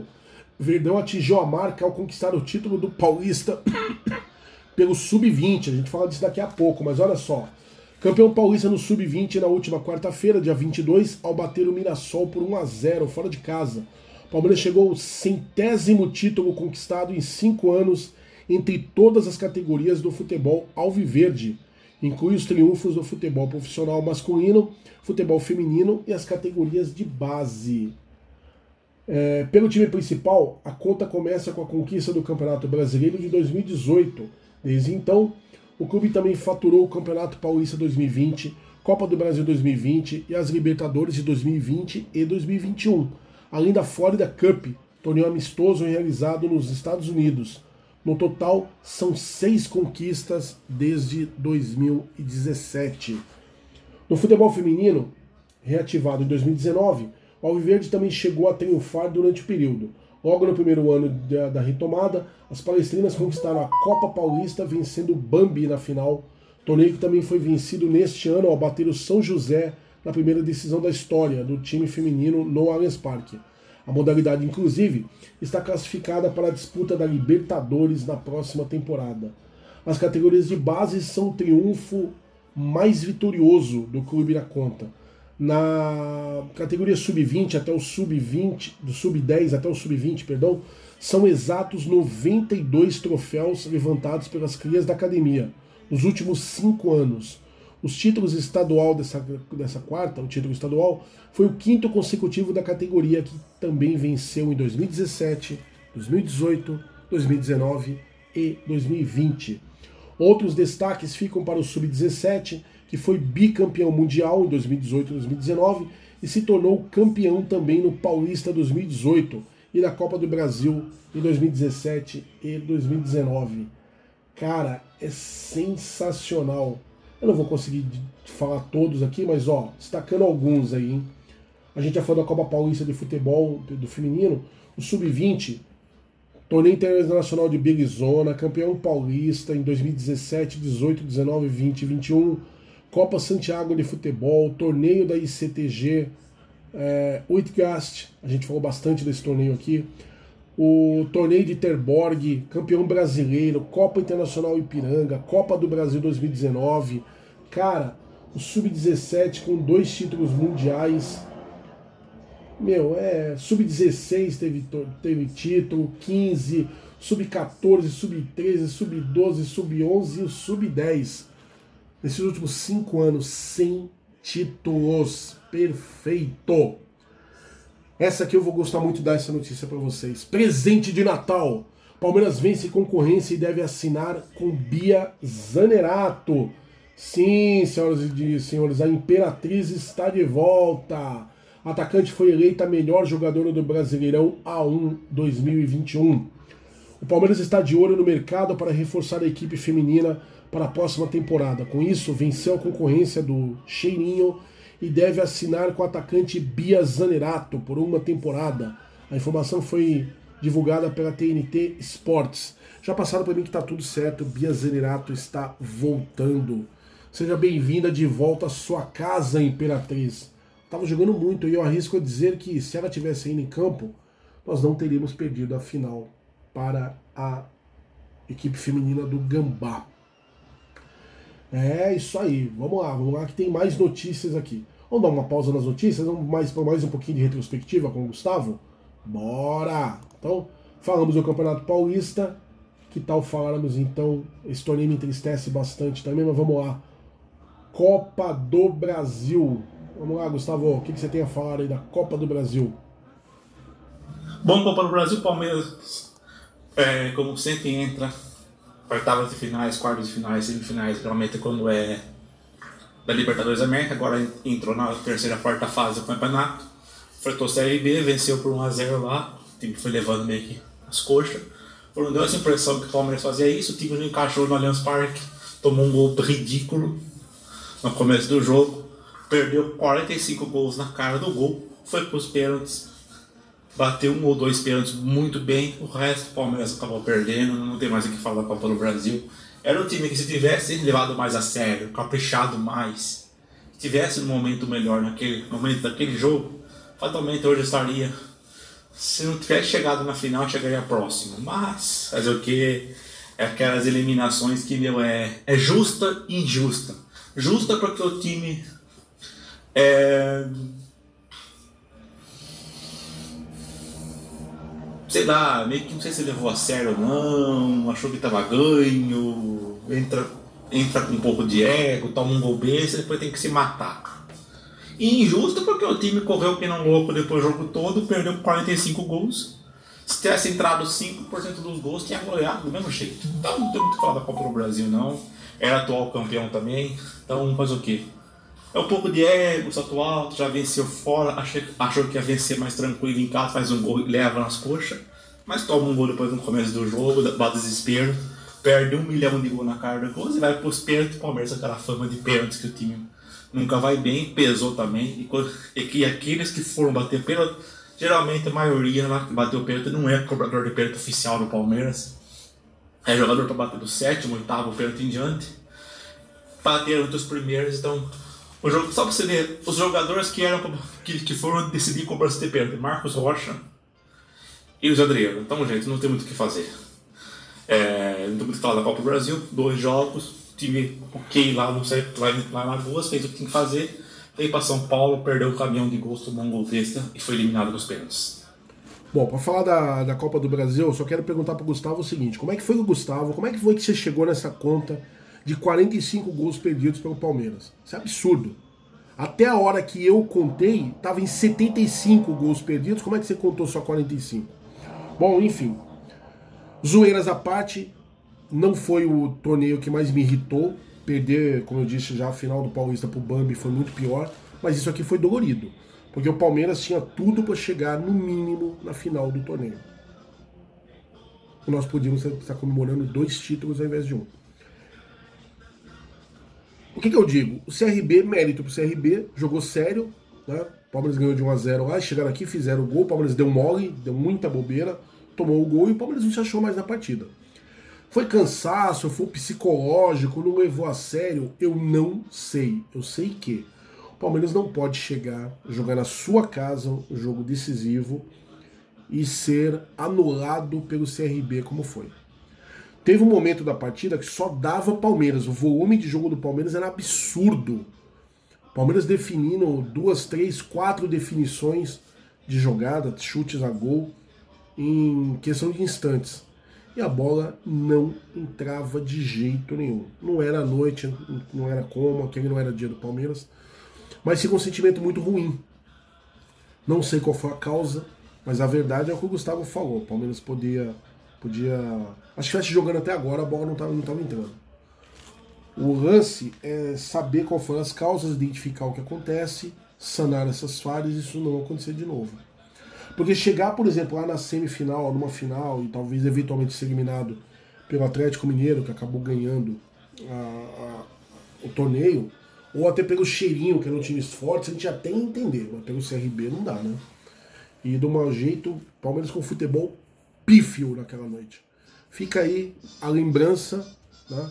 Palmeiras que é o terceiro time que mais tem a Copa do Brasil, tem quatro títulos, só perde para os cinco do, do Grêmio e os seis do Cruzeiro. Né? Então, espero que o Palmeiras volte aí na próxima Copa do Brasil muito mais focado. É isso, vamos continuar com as notícias? Então bora lá, vamos continuar. A gente já foi dos 100 gols do Palmeiras em cinco anos, contando com futebol de um modo geral, masculino, feminino e as categorias de base, certo? Então vamos continuar aí. Essa notícia aqui é legal também. Verdão anuncia a permanência da zagueira Agostina para a temporada de 2022. Eu gosto muito dessa zagueira. O pessoal brinca, que é um Gustavo Gomes de saias, e é mesmo. Verdão anunciou na última segunda-feira, dia 20, a renovação de contrato da zagueira Agostina, de 28 anos, para a temporada de 2022. No Palmeiras, desde janeiro do ano passado, a defensora argentina vai para a sua sexta temporada jogando no Brasil. E ela é monstruosa. Que continue aqui. É... Informação sobre compra de ingressos para o Mundial. É, o Palmeiras vai disputar de novo o Mundial pela segunda vez consecutiva. Torneio palmeirense que. O torcedor, perdão, o torcedor palmeirense que se antecipou e comprou passagem para Abu Dhabi, nos Emirados Árabes Unidos, tem aqui informações importantes de como proceder para se cadastrar junto à FIFA. É no site www.fifa.com barra tournaments, que é de torneios né, em inglês, barra men's de homens, barra Club World Cup Hood World Cup barra UAEG 2021 barra Register traço Interest. Quem quiser ir no inglês é péssimo, dá uma chegadinha no site do Palmeiras que tá lá todas as informações para adquirir ingressos para os jogos do Mundial de Clubes. Após o cadastro, o torcedor receberá todas as informações necessárias e marcará a opção Palmeiras do campo Favorite Team. Ficará na área correta destinada à torcida que canta e vibra no estádio. Lembrando também que o Palmeiras é, tem pacotes de viagem disponível pela parceira do Verdão, a Century Travel, nova parceira aí anunciada por Leila Pereira, uma das primeiras é, decisões dela enquanto presidente. Né? Parece que estava tendo algum problema aí na parceria, algumas reclamações da antiga com a Palmeiras Tour. Né? E agora Century Travel é que faz essa parceria. Para consultar as condições, visite o site www.palmeiras.com.br e quem quiser ofertar um pacote de viagem para o Mundial, para o Jagolindo aqui, me procure. Afinal de contas, eu sou pé quente. Palmeiras contrata atacante Rafael Navarro, destaque da temporada 2021 a partir de 1 de janeiro de 2022. Palmeiras acertou na última quarta-feira, dia 22, a contratação do atacante Rafael Navarro, destaque na temporada 2021. Jogador de 21 anos, cujo vínculo com sua equipe anterior se encerraria no próximo dia 31 de dezembro, assinou com o maior campeão do Brasil até o fim de 2026. Eu acho um belo jogador, acompanhei muitos jogos da Série B do Botafogo, não tem problema nenhum de falar isso, acompanho o futebol de modo geral. E que bacana, hein? Eu acho um jogador com boa, boa, bons, bons predicados aí para vencer nossa camisa. Para ser titular? Provavelmente não. Mas é uma ótima opção para se ter no banco ali. E pelo menos no primeiro momento, até as coisas irem se, se ajeitando, com os novos contratados, ele briga por, pela posição, viu? não tenha dúvida. Que nós não temos um camisa 9 no momento. E com a saída de Luiz Adriano, que é iminente, né, o Rafael Navarro vai ter sua chance, claro. Sócios Avante terão direito a uma visita gratuita à sala de troféus do maior campeão do Brasil. Como que vai acontecer isso? Associados do clube sócios Avante terão direito a uma visita 100% gratuita a sala de troféus do Palmeiras, inaugurada em agosto do primeiro, no primeiro piso do Allianz Parque. O acesso será disponível no dia 23 de dezembro, já foi, infelizmente, na quinta-feira, às 10 horas 31 de. A, a, opa! Perdão, no dia 23 de janeiro, quinta-feira, às 10 horas, até 31 de janeiro de 2022. As três taças da Libertadores da América, inclusive, estarão na exibição. O torcedor que aderir ao programa do período de qualquer plano também terá direito. Toda a renda arrecadada pelo Avante é 100% destinada ao futebol. Os horários da sala de troféus do Verdão são das 10 às 20 horas, de terça a sexta-feira, e das 9 às 19 aos sábados, domingos e feriados. Jogos e eventos no Allianz Parque também podem impactar o horário de funcionamento. Bom, de terça a sexta, a partir de 10 de 1 de 2022, a sala estará aberta de segunda a sexta-feira em dias da semana. Os horários de entrada da sala das 10 às 19 serão emitidos ingressos de hora em hora. Aos sábados, domingos e feriados, os horários de entrada da sala das 9 às 18. Também serão emitidos ingressos de hora em hora. Regras de emissão de ingresso: avante. Titular individual tem direito a dois ingressos. Titular mais dependentes, quantidade de ingressos de acordo com os inscritos. Ok? A emissão através do site www.ingressospalmeiras.com www.com.br. É muito legal, hein? Eu mesmo já vou reservar, porque eu quero, já fui até a sala de troféus e quero voltar lá. É muito linda. E eu não consegui tirar foto de tudo. É muita foto para tirar, meu povo. Essa aqui eu faço questão de fazer homenagem porque é muito justo, muito, muito devido da nossa parte. Exemplo dentro e fora de campo, William Bigode encerra ciclo no Palmeiras com marcas e legado. Todo mundo deve estar sabendo, o William Bigode encerrou seu ciclo no Palmeiras, assinou a com Tapetense, e eu não posso deixar de fazer minha homenagem, né? Porque o William Bigode, um jogador muito correto, muito dedicado. Eu fiquei meio assim, confesso, quando o Palmeiras o contratou do Cruzeiro, que eu ficava pensando, vai ser útil. Utilíssimo. William Bigode que a gente pode reclamar de qualquer coisa, menos da vontade dele em campo. Essa nunca faltou nunca causou problema para treinador nenhum, nunca vi esse cara, aliás, nenhum clube que ele passou, viu? Tive o William Bigode falando bobeira, criticando parceiros, sendo snob com ninguém. É um ser humano fantástico, todos no Palmeiras gostam muito dele. tem uma conduta maravilhosa. Eu dados, William, que é só te agradecer por tudo que você fez pelo Palmeiras, pela postura, pelo empenho, pelos gols, pela raça. Quem não se lembra ali do título de 2018, né?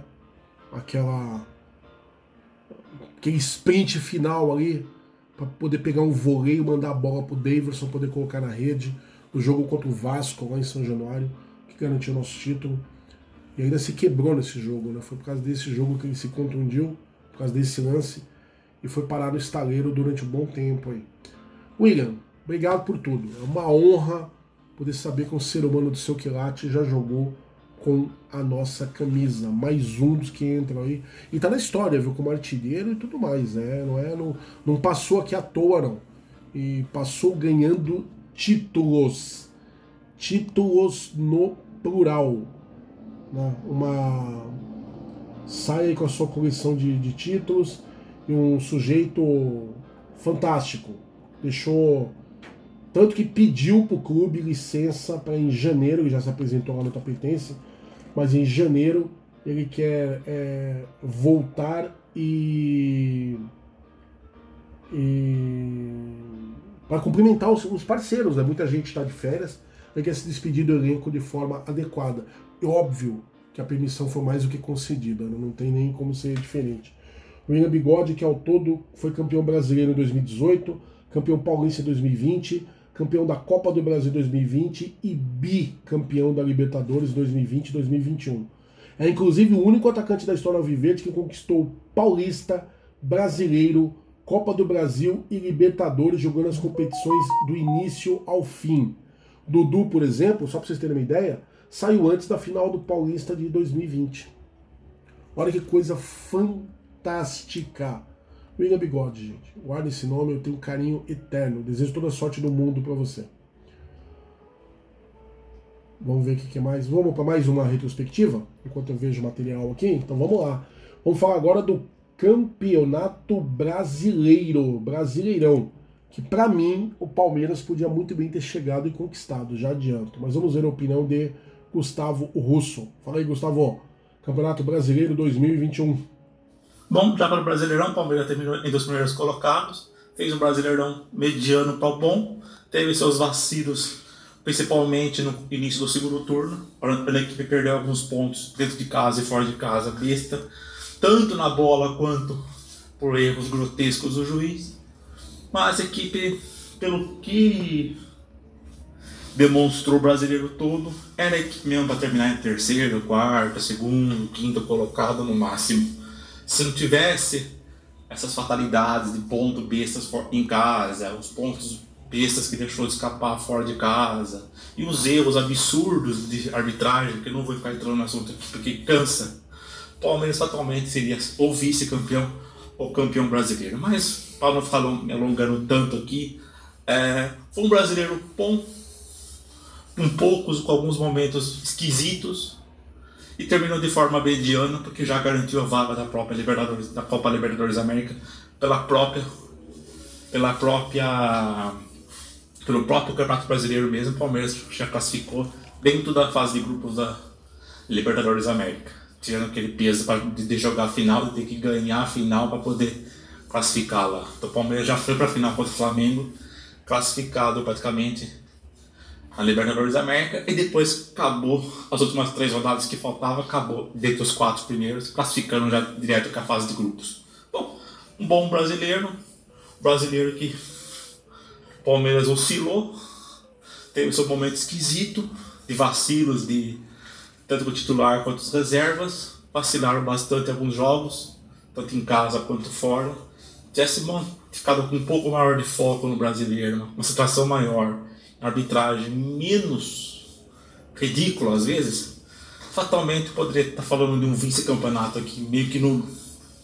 Nossa, defesa de 3 pontos para menos do Atlético Mineiro, ou até fatalmente está comemorando pela décima primeira vez o brasileiro. Mas não foi isso que aconteceu. O Atlético Mineiro, pela regularidade, era a equipe que merecia ganhar, por mais que teve algumas ajudas também, mas na regularidade foi a equipe que mereceu ser campeão brasileiro. Palmeiras não mereceu não mereceu porque não manteve tanto foco e escorregou em alguns momentos. Se mantesse o foco, a concentração e não perdesse uns pontos bestas aí, bateria campeão fatalmente. Bom, o que, a gente fala aí do campeonato brasileiro? Eu acho que o enfoque que tem que ser dado é o seguinte: é, Palmeiras oscilou na competição, é realmente muito difícil você ganhar duas competições de, de tiro longo, como é, por exemplo, essa, essa combinação Libertadores e Brasileiro. É bem complicado, ainda mais a Libertadores ampliou-se o calendário, né? Libertadores era decidida em julho, ela não mais, ela agora passa a ser decidida mais pro fim do ano também, que dificulta bastante. É... Palmeiras, ou por cansaço, ou por elenco curto, vamos lembrar que o Abel cansou de falar esse ano, quando o Palmeiras conquistou a Copa do, do Brasil 2020. O Abel já falava depois da final: precisamos nos reforçar o Palmeiras acho que vacilou um pouquinho sobre isso. O presidente Maurício Gagliotti, nós já conversamos sobre isso também, não vamos ficar esticando muito o assunto, mas foi muito, foi muito sábio com a questão das finanças do clube, clube com saúde financeira, mas eu acho que vacilou um pouquinho, dava para reforçar o elenco sim. Então talvez por um elenco curto, jogadores desgastados já em vários momentos, o Palmeiras não teve forças em algumas partidas. Mas a gente precisa lembrar também que o Palmeiras foi o time mais roubado pela arbitragem nesse campeonato. O que aconteceu, por exemplo, como no jogo do, do primeiro turno, Atlético Mineiro e Palmeiras, lá no Mineirão, expulsaram o Patrick de Paula sem fazer nada. Ele toma falta e o juiz dá vermelho e expulsa. É bizarro. Tá certo que ele já tinha tomado um amarelo, o amarelo eu nem discuto, mas o vermelho, mãe do céu. Aquilo foi vergonhoso, porque é ele que toma falta. E tanto é verdade o que eu estou falando, que a própria CBF depois assume, ó, erramos, esse lance está errado. Mas aí já era tarde, o prejuízo. E outros, né? Tem jogo aí que o Palmeiras fez gol, tiraram, pênalti para nós não é dado, pênalti para o adversário, qualquer coisa é marcado. O Palmeiras foi extremamente prejudicado pela arbitragem. Mas também não justifica algumas atuações péssimas que o Palmeiras teve. O Palmeiras chegou a perder cinco jogos seguidos, não foi? E isso não é só arbitragem, né? Tá certo que a arbitragem ajuda pra caramba que você não colha o desempenho satisfatório. Mas o Palmeiras vacilou muito, oscilou demais. Mas mesmo com toda essa oscilação, nós ainda ficamos como terceiros colocados no Brasileirão. Como o Gustavo disse, garantimos vaga já pelo próprio brasileiro, né? Iríamos de qualquer jeito, já que somos o atual campeão da Libertadores, o atual bicampeão da Libertadores. Mas eu acho que merecemos mais no brasileiro. E mesmo com tudo isso, o Palmeiras ainda fez uma campanha é, aceitável, boa, porque a campanha não é ruim, se eu vou parar para pensar, né? de forma alguma. É que o que me, me incomoda é que se não fossem os pontos perdidos, os pontos bobos e a arbitragem, nós podíamos ter sido vice-campeões, talvez, ou até campeões brasileiros. Eu não duvido disso. Mas enfim, ficou aí mais um ano de boa campanha. Aliás, o Palmeiras desde 2015 atuando muito bem no Campeonato Brasileiro. E só para lembrar vocês, ano sim, ano não, o Palmeiras está sendo campeão. Não sei se alguém já notou aí. A gente não está passando é, um ano em branco, até vai, dois não. Já notaram? E era exatamente o que eu falava alguns anos atrás aí, quando a gente falava da, da do Allianz Parque. Eu falei, olha, se o Palmeiras soubesse gerir o Allianz Parque é um divisor de águas e essa fase do Palmeiras perdura. Ah, é para ganhar tudo toda hora? Não. Mas ano sim, ano não, pelo menos Palmeiras campeão. Já tivemos inclusive a tríplice coroa. Né? Então, é uma questão aí de continuar o bom trabalho. Acho que o Palmeiras ainda vai longe. Nós temos muito que falar ainda dessa fase. Vamos mais um pouquinho de notícia? Então bora lá. Sub-14 volta a vencer Choque Rei e fatura título do estadual de basquete. A coleção de títulos da categoria Sub-14 do basquete só aumenta. Na tarde do último domingo, dia 19, o Viverde venceu o Bambi pelo placar de 58 a 36 no ginásio da Associação Luso Brasileira, em Bauru, e faturou o troféu do estadual da categoria. O time chegou em quatro finais na temporada de 2021.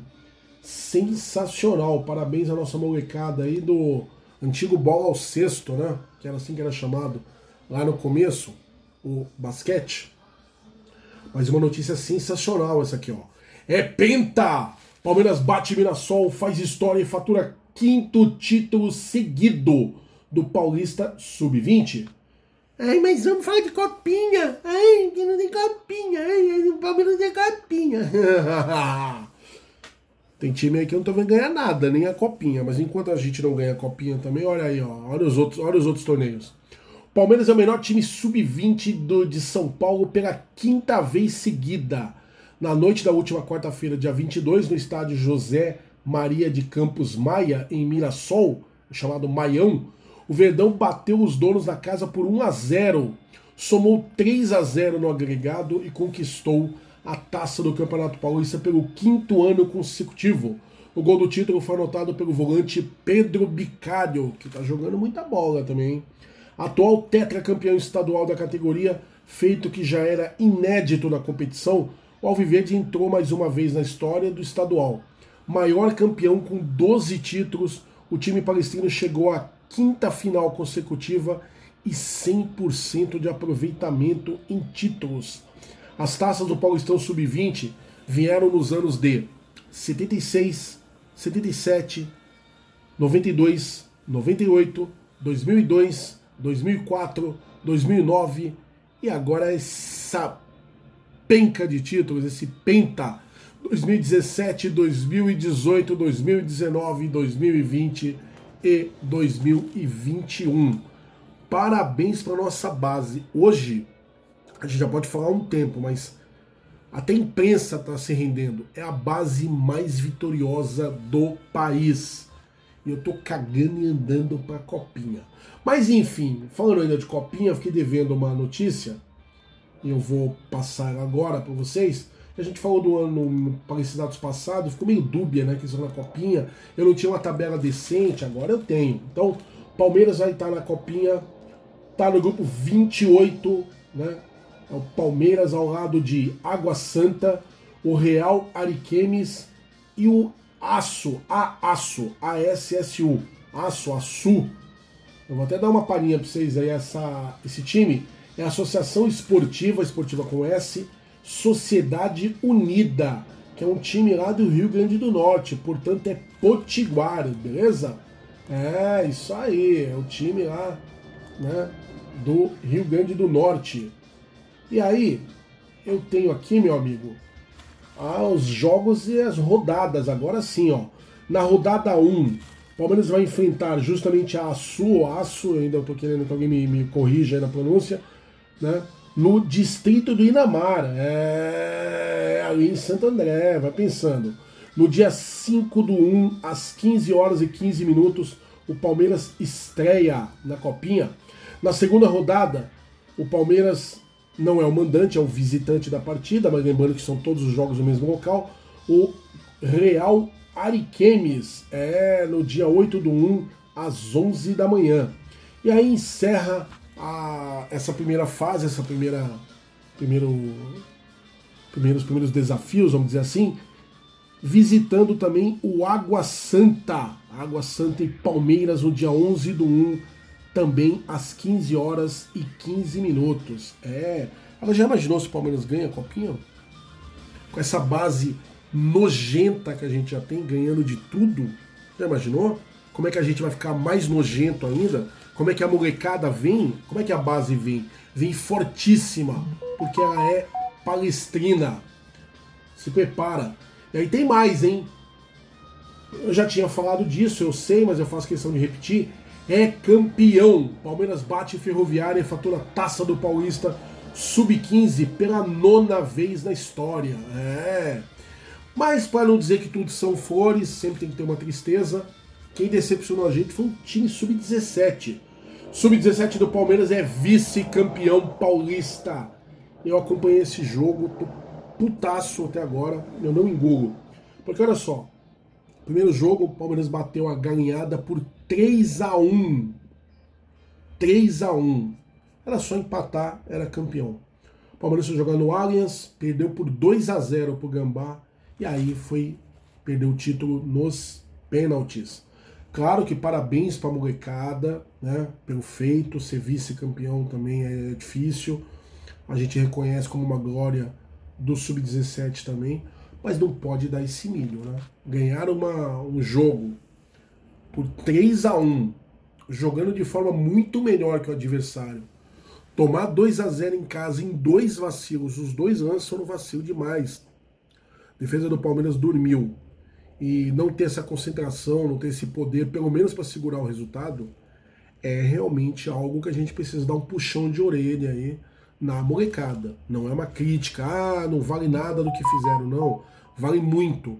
Mas precisa ter atenção, precisa estar focado. Se não for para estar focado, então é melhor não entrar em campo. Chega o treinador e fala, não, não, não tô. Né? Não digo que tenha sido arrogância, muita gente fala, ah, é porque não levou a gambazada a sério, o time foi arrogante. Eu não vejo dessa forma.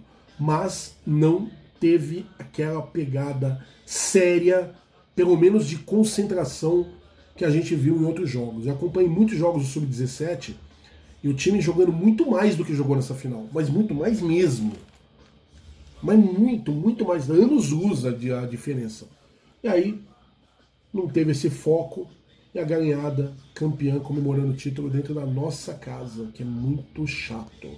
Mas enfim. Bom, Antes de da gente fechar a retrospectiva, né, o Gustavo vai falar mais um pouquinho e eu vou encerrar o Palestrizados de hoje. Né? Aliás, esse último Palestrizados do ano, né, quero encerrar com chave de ouro.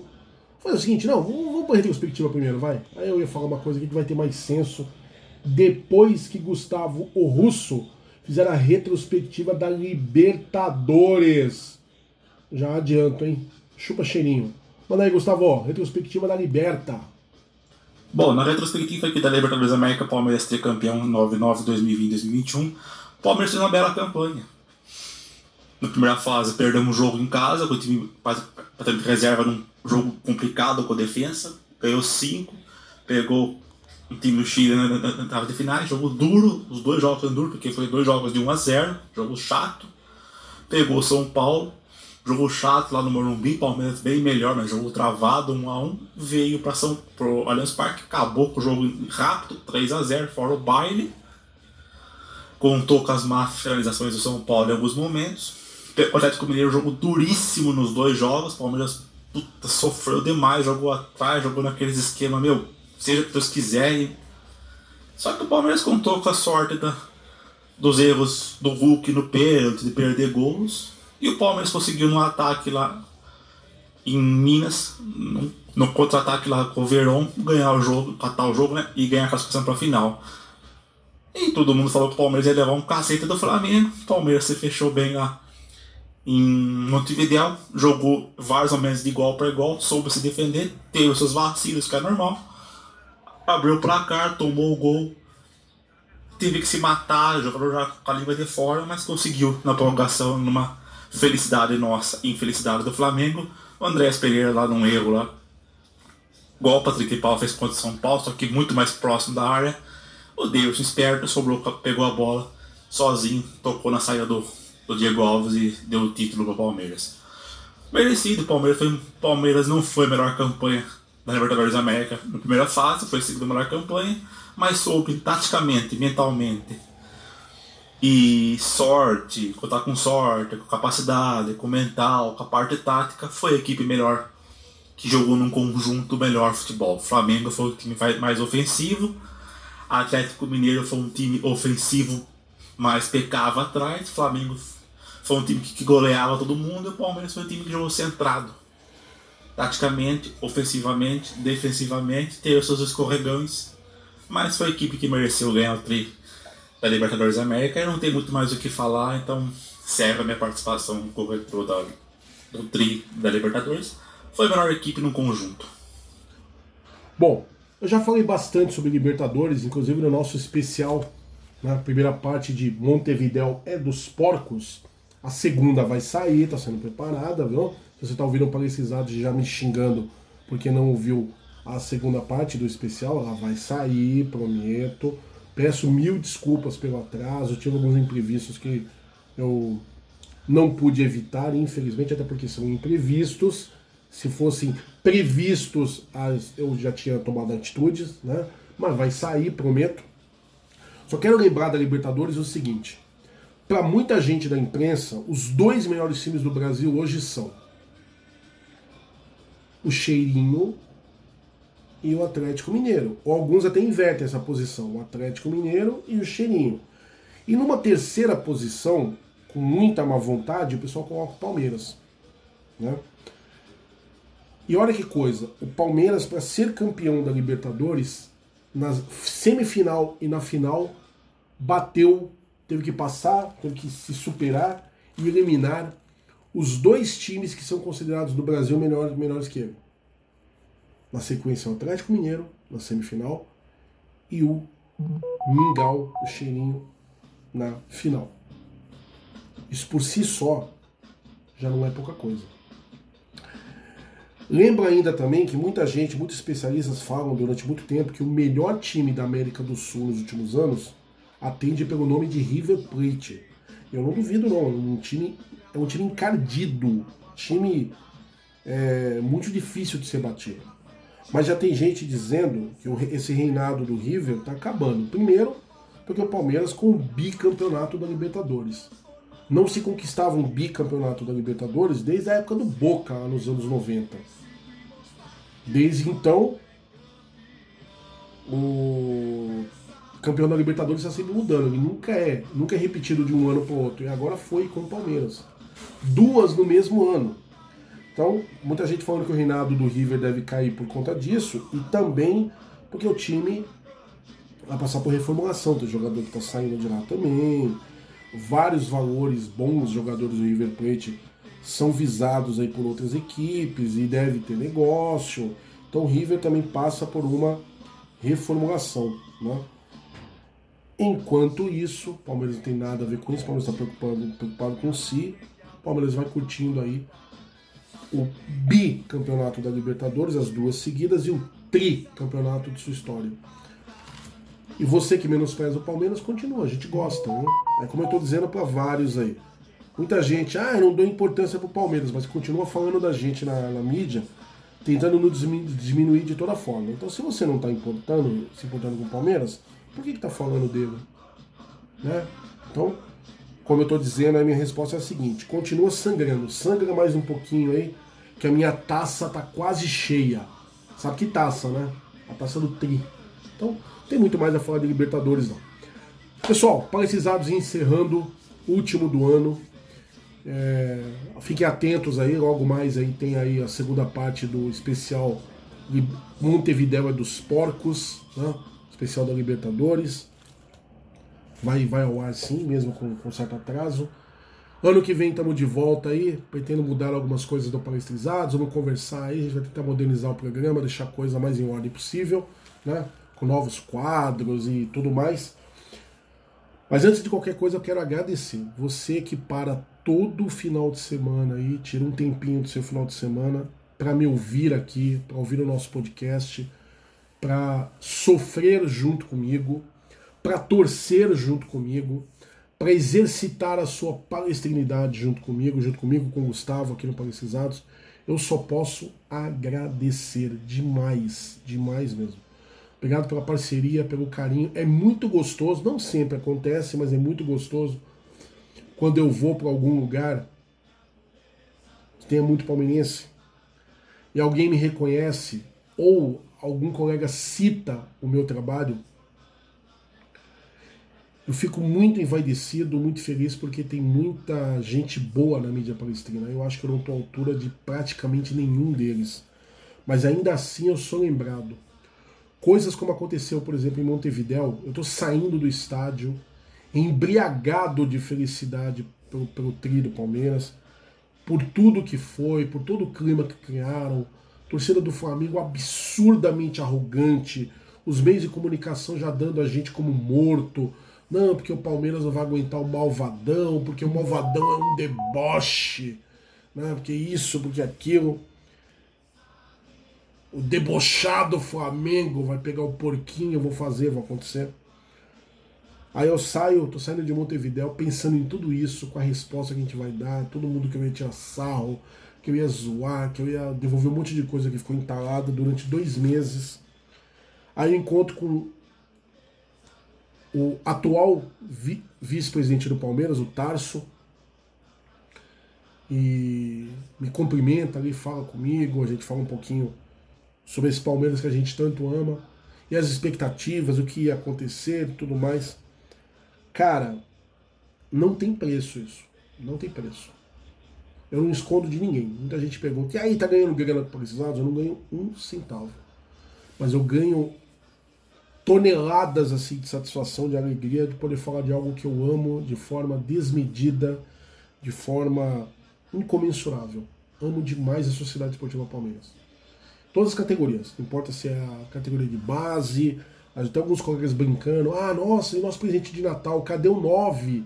E de repente vem Bia Zanerato, todo mundo falando, e o pessoal tirando o. Cara, eu tô felicíssimo com a volta dela. Tô felicíssimo com tudo que tem acontecido com o Palmeiras. Esse time só me dá orgulho. Essa agremiação é muito importante na minha vida. Vou repetir de novo algo que eu sempre falo para todo mundo. As pessoas me perguntam: e aí, o Palmeiras é tudo da sua vida? Não. O Palmeiras não é tudo da minha vida. Mas o Palmeiras dá cores muito especiais ao tudo que compõe a minha vida. O Palmeiras já me concedeu muita coisa boa, muito amigo, já me concedeu amores também. Palmeiras já, já me fez chorar de alegria, já me fez chorar de tristeza também, já me tirou sono, já me fez sentir raiva também desmedida. Mas na maioria das vezes, todos os dias que eu penso no Palmeiras é para pensar no amor imenso, como canta aí ao fundo o nosso querido Moacir Franco. Pessoal, é com esse espírito que eu quero agradecer. Obrigado por mais um ano de parceria. Eu desejo um Natal abençoado para todo palmeirense. Que o menino Jesus faça realmente morada no coração de cada um de vocês. Que todos os seus anseios, toda coisa, tudo aquilo que vocês tiverem no coração de desejo, que for movido por boa vontade, por verdade, por, por bondade, se realize. Eu desejo de todo o coração que Jesus Cristo abençoe cada um de vocês, a cada família, de todos, mas em especial dos palmeirenses que sempre nos acompanham aqui. E que 2022 seja um ano muito mais vitorioso, muito mais feliz, um ano com muito menos dificuldades e com muito mais vitórias para cada um de nós. E que, óbvio, seja um ano muito verde, um ano muito verde, muito abençoado, essas vitórias sejam na sua grande maioria, palestrinas. É que eu desejo de todo o coração. Em janeiro a gente volta, viu? aí tem Copinha, vai ter Mundial também, o Palmeiras voltando. Vamos, se Deus quiser, aí ser bicampeões do mundo. Não para encerrar nenhuma piada, tô, tô preocupadíssimo com isso, até porque eu já sei que somos o primeiro campeão do mundo. É porque a, essa hegemonia do Palmeiras, essa fase gostosa que a gente está, eu quero vivê-la por muito tempo do lado de vocês. Eu quero que ela se amplie. Eu quero muito mais títulos do Palmeiras em 2022. Eu quero mais uma coroa, eu quero duas coroas, eu quero a tríplice coroa, eu quero a quádrupla coroa. Eu quero viver todo dia sendo campeão ao lado de cada palestrino. Pessoal, é isso. Obrigado a todo mundo. Gustavo, obrigado. Que Deus te abençoe. Você é parceiraço em todos os momentos. Obrigado a galera do Mundo Verde por me aturar, nos aturar aqui mais um ano. Né? Obrigado ao Flávio Canoto, ao Fábio Chacor, ao querido goleiro verde, né? Nosso Raul Bianchi, a todo mundo que faz isso aqui acontecer. Obrigado de todo o coração. Obrigado aos amigos aí que sempre estão apoiando. Até em vezes que eu achei que não dava, que era para tropeçar e desistir, não levantar a cabeça, me ergueram de várias formas. Não vou citar nomes aqui porque tem tanta gente boa Inclusive já participou dessa bancada aqui comigo, né? Ficaria injusto se eu esquecesse alguém. Então, todos vocês aí que fazem o Palestinados acontecer já fizeram, já deram sua contribuição, ou mínima ou máxima. Eu agradeço de todo o coração e peço que Deus os abençoe. É isso, nação. 2021 encerrando, 2022 nascendo, que seja um 2022 maravilhoso para todos nós e que seja alviverde. Vai, Palmeiras! e palestrizados a segunda parte do especial Libertadores Montevideo dos Porcos vai estar no ar em breve, ok? É isso, torcida. Fui! Palestra Itália, Omnia Vincit! Geraldo Escoto, Pio Enéas, Vasconcelos Chinesinho, Servílio César, Gildo Carlos, Rosemiro, Lima e Zinho. Mário Sérgio Leivinha, Ronaldo Vicente Leão, Roberto Carlos Isidoro, Antônio Carlos e Tonhão. Salve Toninho, Mirandinha, Romeu, Julinho e Evair. César Sampaio, Escurinho, Marsola, Borges e Valdir. Dele, Minelli, Travalini, Brandão e Filpo Academia. Obrigado, Luxemburgo. Salve, Ademir Maria.